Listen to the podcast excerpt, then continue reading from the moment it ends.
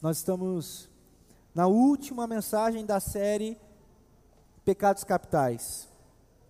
Nós vamos para a última mensagem. E a, a preguiça ficou por último. Talvez por preguiça de pensar na preguiça, estou brincando. Mas a, a preguiça, ela, ela é um tema que foge um pouco do, dos outros seis porque os outros seis nós trabalhávamos o lado de dentro, nós trabalhávamos uh, a nossa relação com o pecado, e, e a preguiça, ela vai propor para nós muito mais do que um autoexame, essa relação com a gente mesmo, uh, um romper, um romper de fronteiras, um ir além uh, da onde a gente já está. Nós vamos conversar um pouquinho sobre isso hoje. É, e nós vamos ver que a tal da preguiça não é tão pecado assim.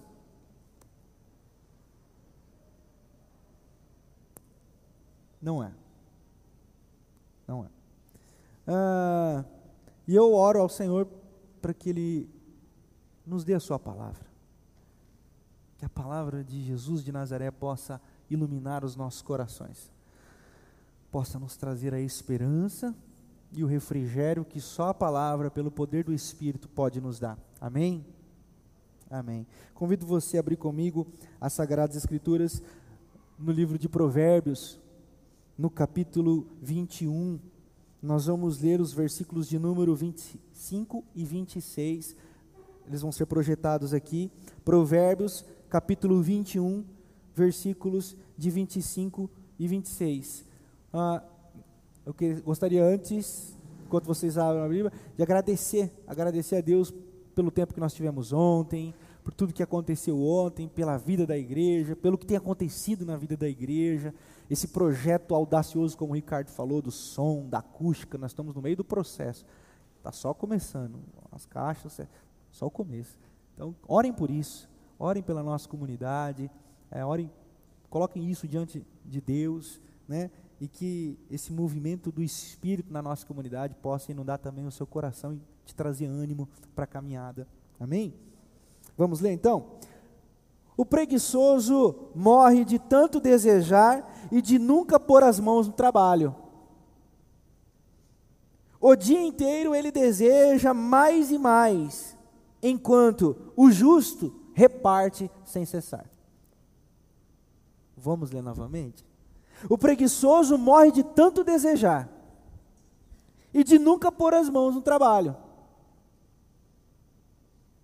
O dia inteiro ele deseja mais e mais, enquanto o justo reparte sem cessar. Amém? Como eu disse, existem pecados que, assim, não são tão pecados. E eu vou explicar antes que você me julgue. Ah, nós vivemos num mundo tão frenético, tão frenético, tão maluco, que nós somos consumidos e nós somos instintivamente levados a pensar que o contrário de preguiça é produção. Qual que é o contrário da preguiça? Produzir, fazer, executar, planejar, elaborar ir atrás, e que não sei o que lá, e trabalhar, e conquistar. E não é. Porque o contrário da preguiça é existir conscientemente. O contrário da, pregui, da preguiça é existir, ser e fazer conscientemente. Guardem isso. O Salmo 127 diz que aos seus amados dá enquanto dormem. Inútil vos será bem cedo levantar. Aos seus amados ele dá enquanto dormem. Eu, eu até trouxe aqui que eu li um poeminha do Fernando Pessoa essa semana. Eu, eu posso partilhar com vocês? É bonitinho. Olha só. Ai que prazer não cumprir um dever, ter um livro para ler e não o fazer. Ler é maçado, estudar é nada. Amém. Graças a Deus por esse poema lindo. Porque, queridos, o descanso é uma bênção. O descanso, ele é uma dádiva do Senhor aos nossos corações, à nossa alma, ao nosso espírito, ao nosso intelecto. E infelizmente, nesse mundo frenético que a gente vive, poucos de nós têm conseguido descansar. E pior, poucos de nós têm conseguido descansar no Senhor. Por quê? Por causa do erro, do conceito do pecado da preguiça. Nós acabamos de ler as Sagradas Escrituras, e se você ler o capítulo 4 do livro de Eclesiastes, você vai ver uma crítica a tudo isso que eu estou dizendo. A frênese por trabalho, a frênese por produção, a frênese por estudar, a frênese por conhecer. Eclesiastes capítulo 3 vai dizer que há tempo para todas as coisas. Há tempo para tudo na nossa vida. Há tempo de plantar, há tempo de colher, há tempo de sol, há tempo de chuva, há tempo de comemorar o gol, há tempo de sofrer o gol. Eu, agora é minha tradução aqui. É, é, há tempo para todas as coisas. E ele vai dizer: ao homem é dado um desejo pela eternidade, por causa desse desejo pela eternidade, ele não consegue entender Deus. Muitos interpretam esse texto erroneamente, pensando que esse texto está dizendo que é para trabalhar, que é para fazer, que eu estou no tempo de trabalhar, que eu estou no tempo de trabalhar, e se perdem, e se perdem do descanso. O dia santo, o sabate, ou como você quiser, Shabat, como você quiser. Se você nasceu em Jerusalém, Shabat. Então, nós precisamos começar por aqui para discernir porque eu poderia ficar falando, não, porque o preguiçoso, porque o preguiçoso, porque o preguiçoso, e aí você chega aqui cansado da sua semana de trabalho, da sua agenda maluca, da sua correria, dos seus estudos malucos, e você vai ouvir essa minha palavra, você vai sair daqui amanhã lendo o dobro de livro que você está lendo, vai trabalhar o dobro do que você está trabalhando, e você vai se perder de você mesmo. Então, toda a nossa conversa aqui nessa noite, ela precisa partir dessa premissa que aos seus amados ele dá enquanto dormem. Ou seja, ou seja, o Senhor, Ele cuida de nós. Nós lemos isso semana passada no Evangelho de Mateus, no capítulo 6, versículo 33, diz: Buscai o reino de Deus e a sua justiça, e as demais coisas vos serão acrescentadas. Beleza? Então nós precisamos aprender a descansar, nós precisamos aprender a parar, nós precisamos aprender a contemplar, nós precisamos aprender a viver o dia da nhaca.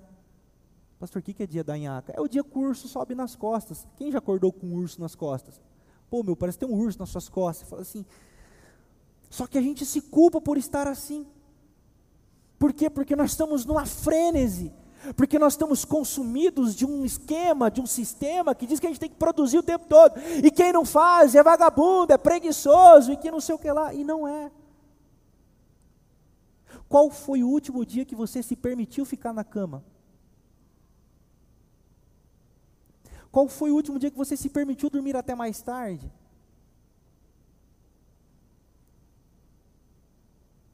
Nossa, pastor, mas eu sou mandado embora, então você não dorme. Me entenda. Chega lá amanhã, chega lá 10 e meia, não, o pastor falou que eu posso dormir até mais tarde. Não, não é isso, né? Mas ter o seu dia de descanso e fazer do seu dia de descanso um dia de descanso. Isso é importante, porque o produzir não é o contrário da preguiça, e a preguiça não é o contrário de produzir. Beleza?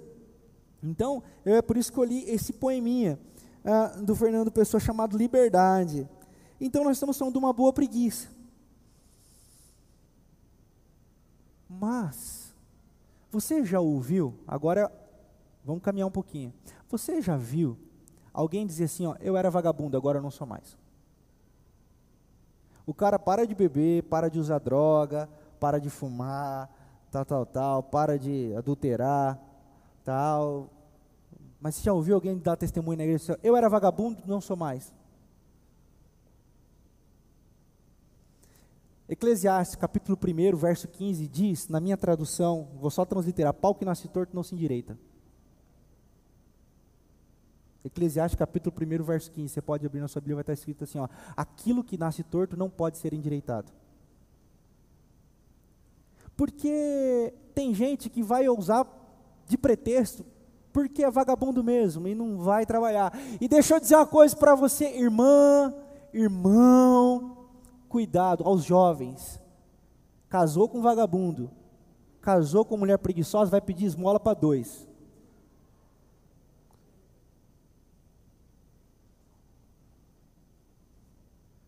Beleza? Mas depois não adianta vir Então, pastor, é, eu achei que ia mudar. Não muda, não muda. Tem coisa que nasce torto e vai morrer torto. Nossa, o senhor não acredita em milagre? Eu acredito, mas também acredito no que está escrito, que pau que nasce torto não se endireita. Então é melhor ter cautela. É, esse é um ponto. O contrário da preguiça, ele muitas vezes joga contra a nossa vida e nos faz cansados, sobrecarregados para produzir, para ser, para existir, para conquistar, para executar. E quando nós não lidamos com essas expectativas e quando nós não, não, não, não cumprimos as metas que nós mesmos estipulamos ou que nos permitimos ser estipulados, nós somos tomados, eu chamo isso de preguiça imputada. É quando imputam sobre nós, imputam sobre nós uma preguiça.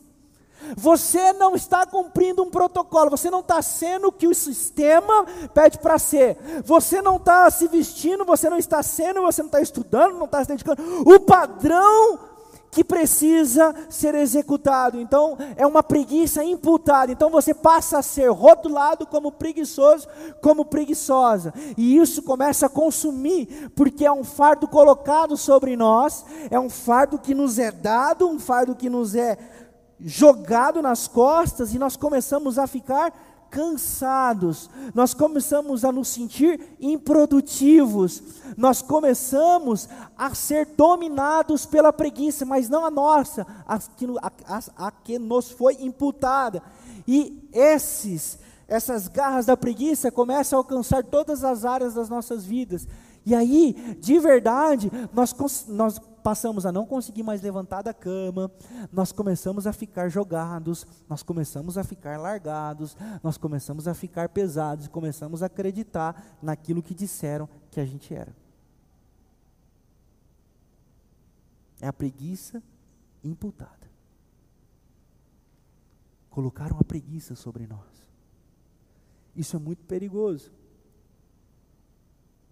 Isso isso rouba da gente uma energia psíquica fenomenal. Porque a gente vai ter que lidar com a nossa frustração e com um peso extra. A gente chama isso de ciclo infernal. O ciclo infernal se repete em várias áreas da nossa vida. tenho conversado com os casais, tenho conversado com os jovens. Já falei isso aqui na igreja. O que é o ciclo infernal? É quando nós recebemos uma culpa e nos sentimos culpados pela culpa. É um peso dobrado. Então, por não produzirmos, colocam sobre nós o fardo, então a gente fica duplamente pesado. E nesse caso, três vezes, porque aí tem a nossa culpa com a gente mesmo por a gente estar sentindo aquilo que a gente não queria sentir. E nós vamos repetindo isso, nós vamos ficando pesados. E aí, muita gente que está em depressão, um gancho da depressão, um gancho dos problemas psicológicos vem desses fardos pesados que a vida impõe, o sistema, sociedade, muitas vezes a família, muitas vezes o cônjuge. Preguiçoso, preguiçosa. Então, essa preguiça é imputada. O preguiçoso morre de tanto desejar. O cara começa a desejar, mas ele já não tem mais força. Ele deseja, ele deseja, ele deseja, porque ele não consegue, porque ele não progride. Ele comete o suicídio social, suicídio emocional. Às vezes, de fato, o suicídio tira a própria vida. Porque se sente alguém sem valor, é dominado pela preguiça, é dominado pelo fardo que colocaram sobre ele e que ele mesmo não foi capaz de diagnosticar, de enxergar para se libertar. A minha oração é que o Evangelho essa noite possa, de alguma maneira, apontar caminhos de libertação, caso você esteja sendo atacado pela preguiça. Caso você tenha perdido o prazer, o refrigério e, como diria um pastor antigo, o gozo inaudito na boa preguiça. Na boa preguiça.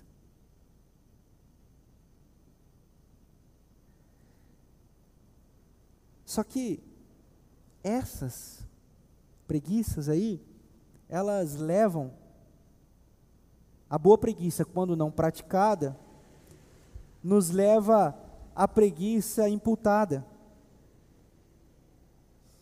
A preguiça imputada, quando vem para o âmbito da religião, fica muito mais perigosa.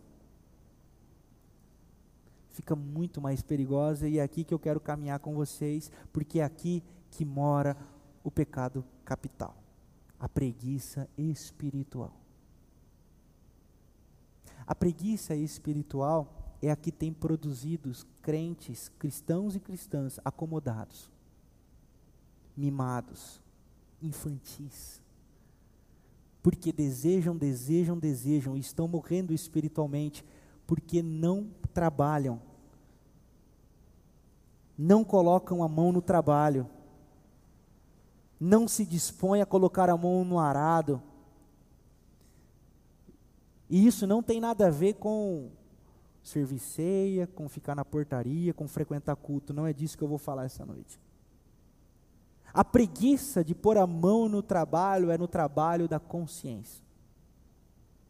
A pior preguiça que pode nos atingir, e ela é o, o cume, o ponto máximo do mal e desse demônio chamado preguiça, é quando ela atinge a nossa espiritualidade. Óbvio que não existe uma vida dicotômica, isso aqui é espiritual, isso aqui é carnal, isso aqui é espiritual, isso aqui é material. Não.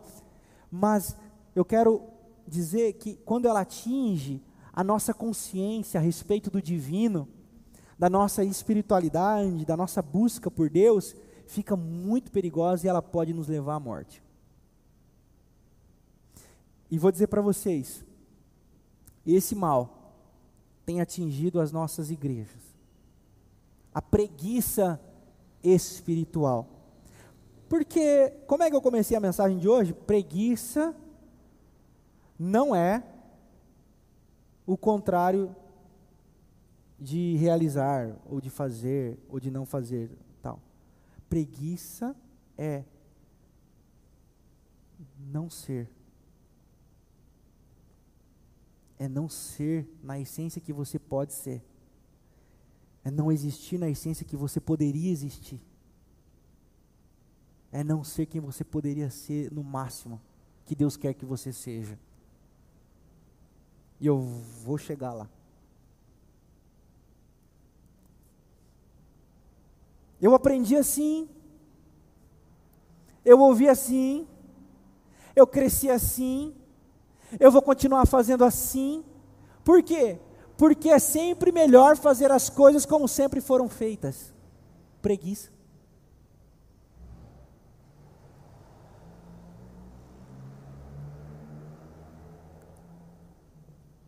Aqui na Bíblia o que eu mais ouço, pastor, que bacana esse novo evangelho. Não, não é novo.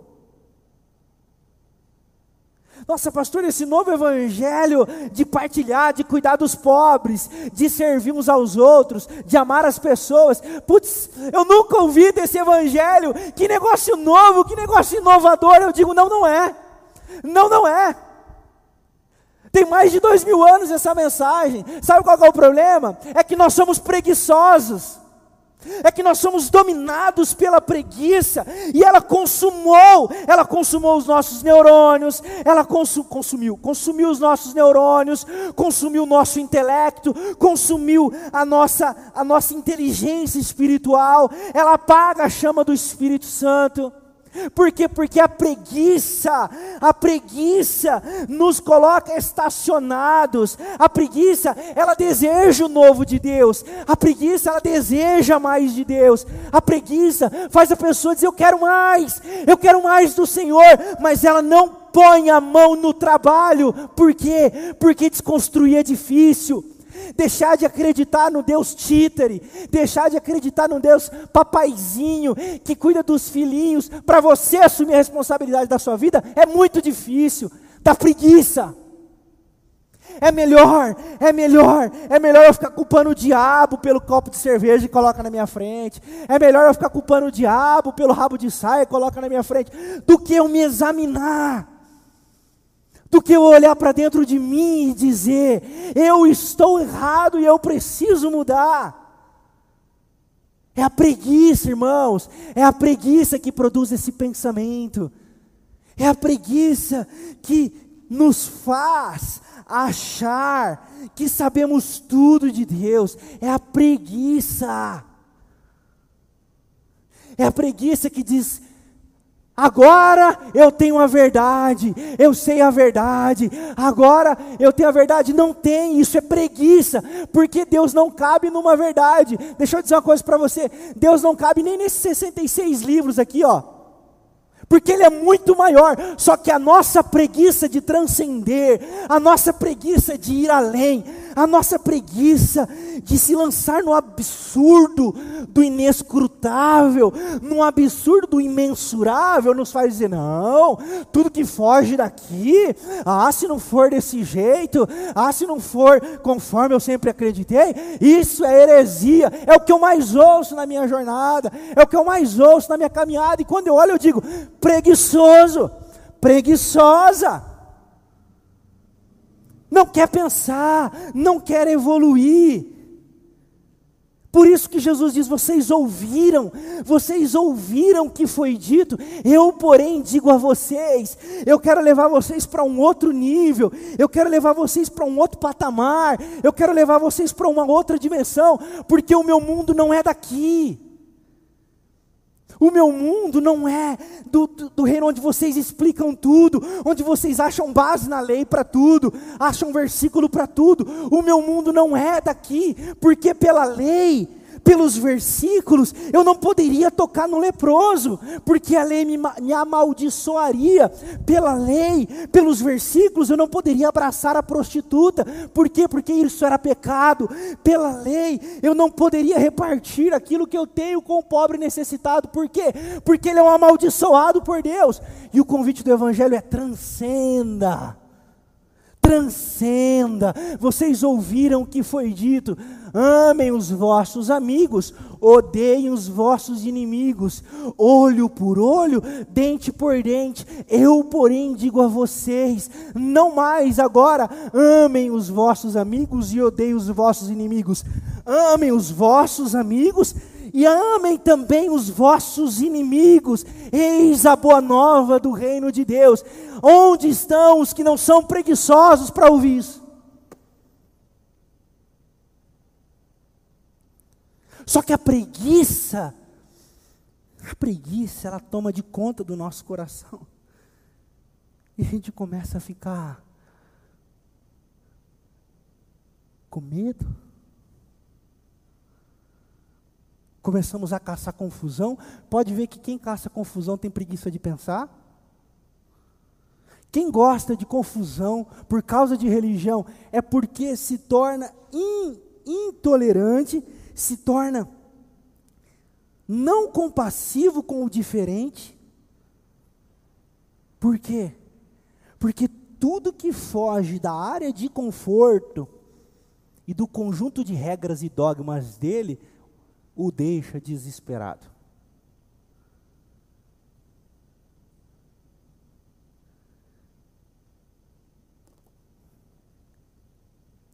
Essa preguiça, pessoal, que faz a gente dizer que Deus está no controle de tudo. Já ouviram isso ou não? Morre uma menina de dois anos, vítima de meningite. A gente tem a pachorra de dizer que Deus está no controle. Controle do quê? Controle do quê?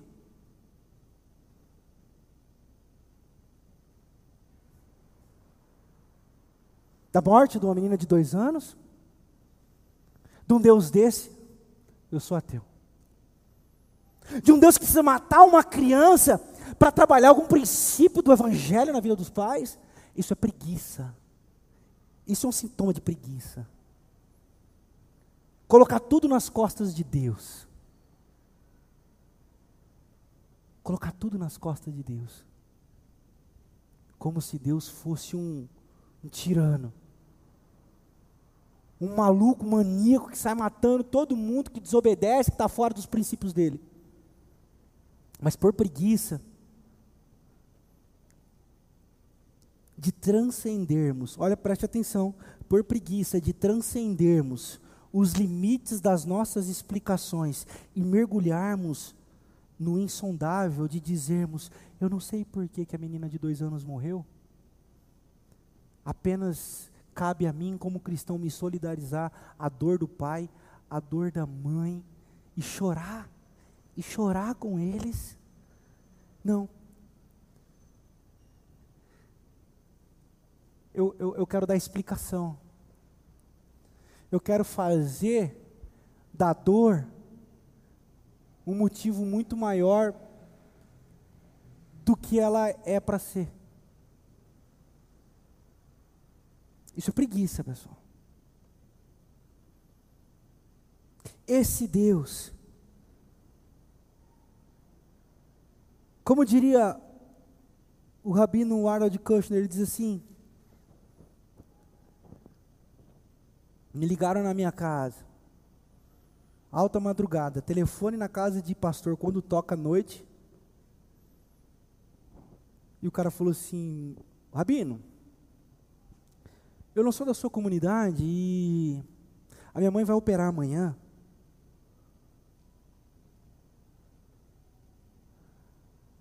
O senhor poderia orar para que a cirurgia ocorra bem?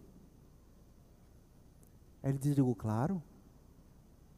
Eu vou orar. Ele, ele, ele falou, claro, vou orar. E desligou. Ele falou assim: Você já imaginou? Se todas as cirurgias, todo mundo orasse e ninguém morresse?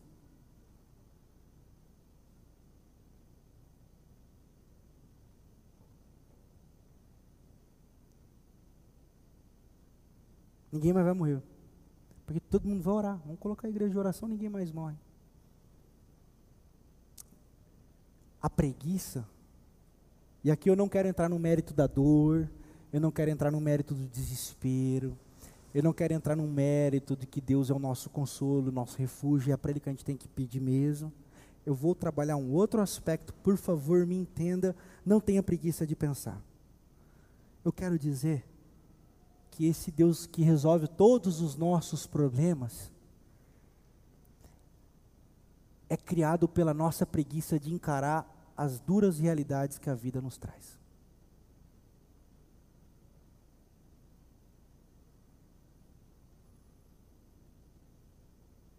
A nossa vida vai ter momentos que a gente não vai aguentar. E não é a oração que vai nos livrar disso. A oração nos dará a coragem necessária para ultrapassarmos tais momentos.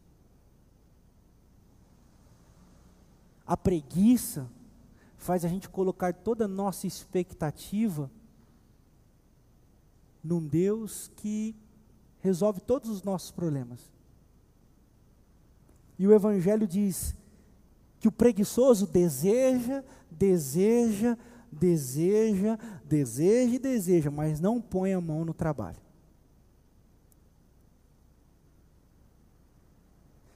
Tem outro texto de Provérbios que ele diz assim: o preguiçoso morre de fome porque ele não consegue esticar a mão na comida para trazer na boca.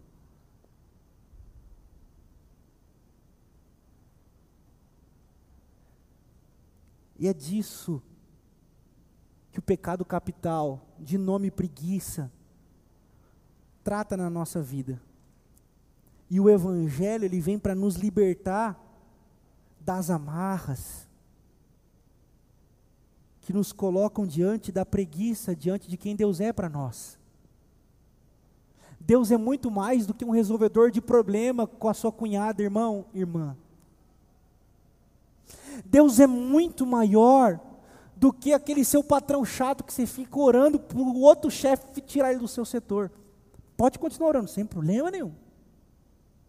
Mas você precisa sair da preguiça de saber que ele é muito maior do que isso. Não é errado você continuar orando para que o seu parente, fulano, ciclano seja curado. Continue. Fique firme, mas saiba, saiba que o Deus das Sagradas Escrituras, ele tem um compromisso com o consolo. Ele tem um compromisso com o abraço. Ele tem um compromisso com o afago e não com a resolução dos seus problemas.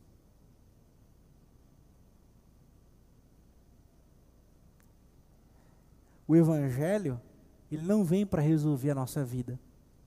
Ao contrário. Ele vem para dar uma tumultuada.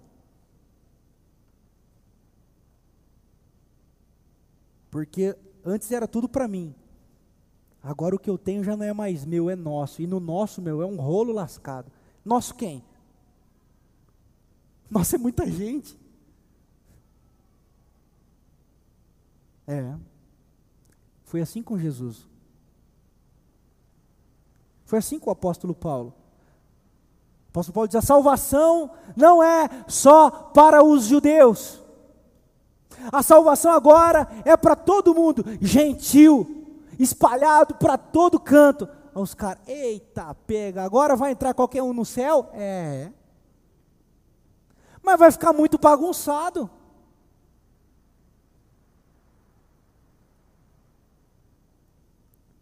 Essa galera tem um monte de problema, essa galera não cumpre tudo que a gente cumpre. É, então, o evangelho causa esse tumulto e a gente precisa sair da preguiça de achar que o evangelho resolve tudo. O evangelho ele traz consolo, ele traz esperança, ele traz renovo, ele traz a força. Uma das traduções para a palavra espírito é força impulsionadora para que a gente se mova na direção do outro, para que a gente faça o que tem que fazer, ame a quem tem que amar, cuide a quem tem que cuidar. Só que a preguiça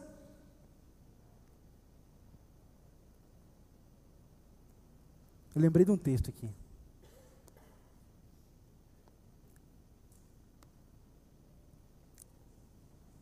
Quando a mulher no vaso de alabastro quebra o vaso, Judas, ele diz assim: putz, esse perfume é muito valioso. Judas fala para ele assim, saca? Eu, Judas conversa com ele mesmo, assim, ó, eita, esse perfume era muito valioso.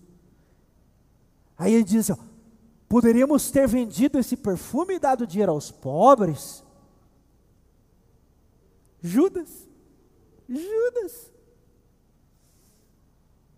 E Jesus diz assim, aí Judas, Os pobres vocês sempre terão com vocês. Beleza? vou parar aqui. A preguiça impregnada na mente evangélica, gospel, protestante, que tem a preguiça de transcender o evangelho, diz assim: não adianta a gente ficar ajudando os pobres, não, porque foi Jesus que disse: os pobres a gente sempre terão convosco, eles sempre terão com a gente. Preguiça. É uma preguiça sistêmica. É uma preguiça impregnada. É uma preguiça que já consumiu todo o coração e me torna insensível. Eu me recordo uma vez que um cara entrou nas minhas redes sociais e falou assim: igreja não é para fazer ação social. Eu falei, eu também acho, porque no Evangelho nem tem a palavra ação social. No Evangelho não tem, em nenhum momento. Faça ação social. No Evangelho não tem departamento evangélico de ação social. Não tem. Não tem nenhum momento. No Evangelho, vamos colocar lá na igreja de Atos, capítulo 2, tinha assim: ó, a igreja se reunia no pátio do templo para estudar a Escritura, tinham tudo o que tinham era em comum, eles repartiam o que tinham. É isso que a Bíblia fala. Não havia, continua o texto dizendo, não havia ninguém no meio deles que passava necessidade, porque um cuidava do outro. Não foi o Carlos Marcos que escreveu isso. Está no Evangelho. Está no Evangelho. Só que a preguiça, a preguiça faz o cara entrar na mídia social e falar assim: a igreja não é para fazer isso, não. Igreja é para proclamar a verdade. Que verdade, irmão? A verdade metafísica, a verdade abstrata de salvação, que me tira do inferno, mas que me faz um seco para com o outro, me faz cego com a dor do outro, que me faz insensível à dor de quem sofre, pode chamar do que quiser, mas não é evangelho de Jesus de Nazaré. Pode ser verdade, pode ser gesese, pode ser hermenêutica, pode ser o escambau, mas não é o evangelho de Jesus. Porque o evangelho de Jesus é boas novas de generosidade, do reino de Deus. E as boas novas é aquele que está perdido foi encontrado. E quando a gente é encontrado, a gente começa a encontrar uns com os outros. E todos são encontrados. Por isso, deixa eu voltar aqui. O preguiçoso morre de tanto desejar. Então não adianta querer Deus. Não adianta buscar a Deus. Eu vou explicar. Pausa. Não adianta buscar a Deus. Nossa, o pastor falou que não é para buscar a Deus. Não, cabeça de guidão. Eu estou dizendo que não adianta você ter um coração que deseja a Deus. Não adianta você querer fogo, cuspir fogo, subir na parede, fazer o ventilador gospel, o que você quiser. Não adianta. Não adianta.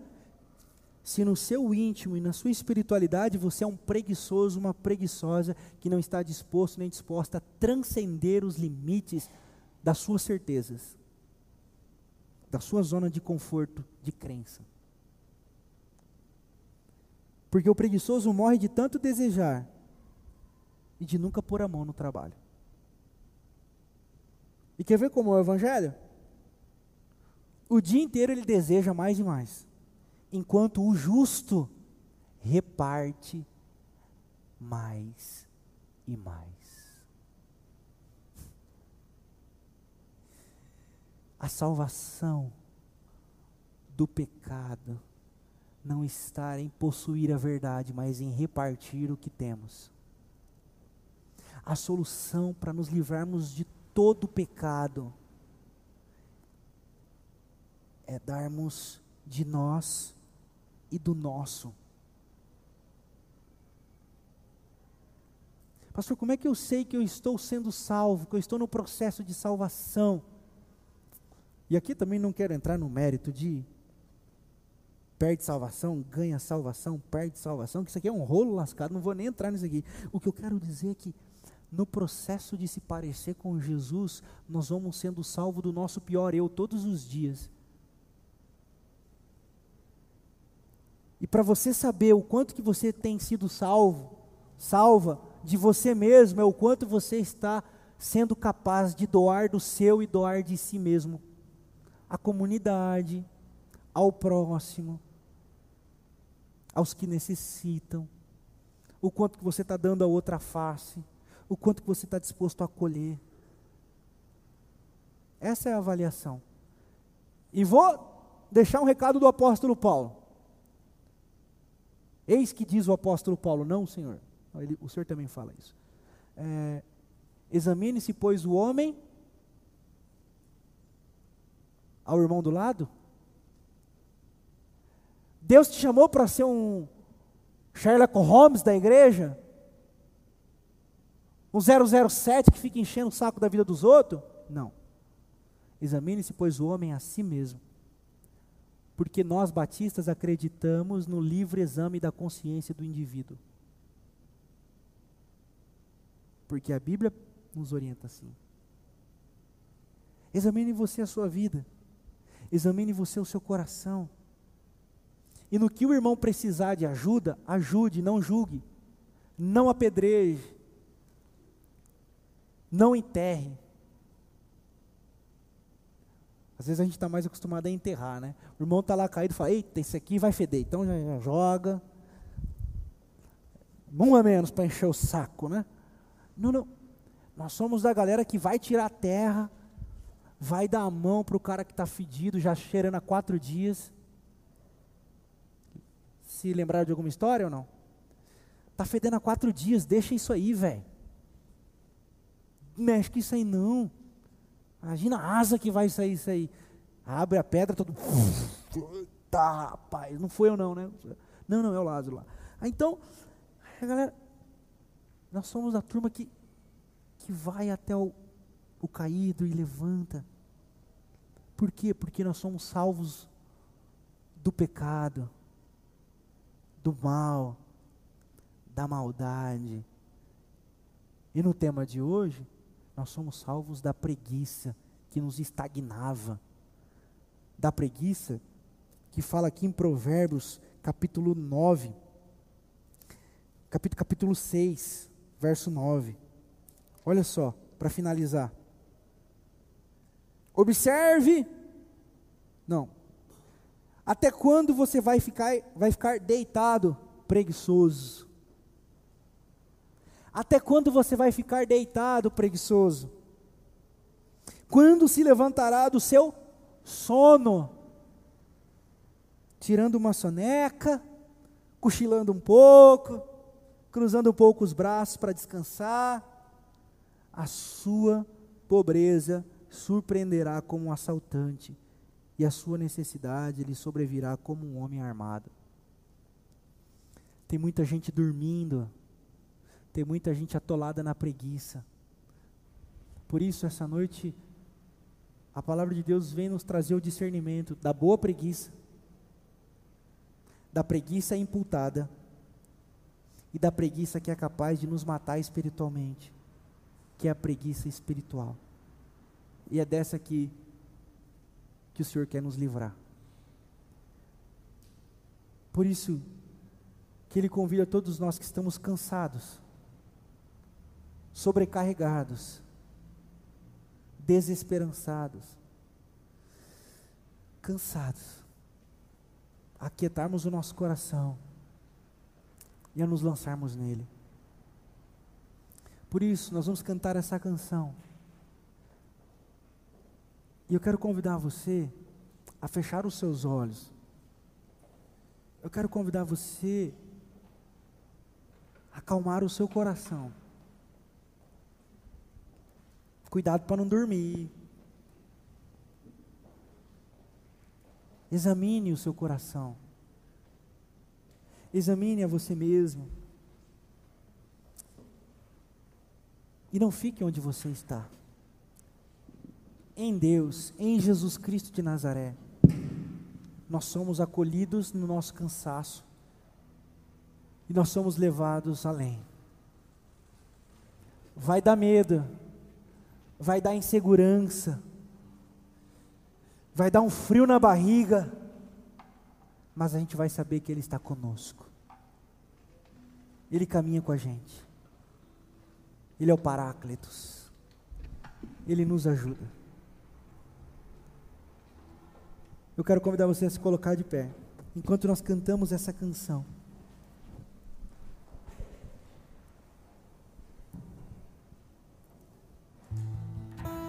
Que o seu coração cansado encontre em Deus o refrigério necessário para desfrutar da boa preguiça.